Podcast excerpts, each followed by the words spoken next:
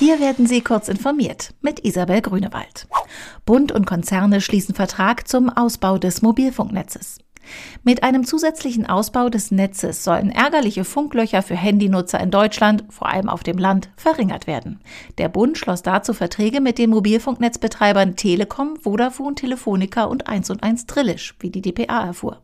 Verkehrsminister Andreas Scheuer sprach von einer Ausbauoffensive für ländliche Räume. Konkret sieht der Vertrag eine Versorgung von 99 Prozent der Haushalte bundesweit bis Ende 2020 vor und von 99 Prozent der Haushalte in jedem Bundesland bis 2021. Deutsche Banken planen einheitlichen Bezahldienst.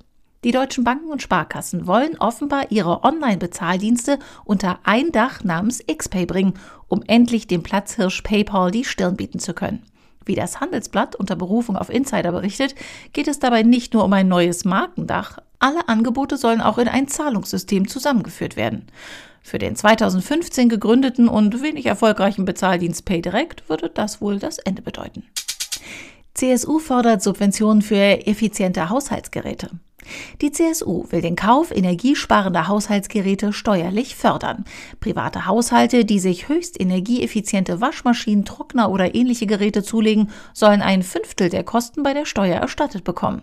Das geht aus der Klimastrategie der CSU hervor, die auf der Parteivorstandsklausur an diesem Freitag und Samstag beschlossen werden soll.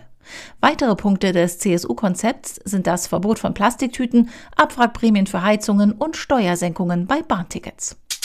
LG präsentiert Smartphone mit zwei Displays.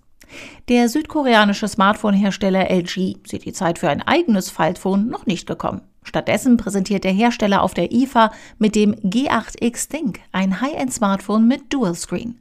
Das zweite Display steckt allerdings in der Hülle. Beim ersten Ausprobieren eines Vorserienmodells erwiesen sich die zwei Screens als praktisch, unter anderem bei der Ansicht mehrerer gleichzeitig geöffneter Apps.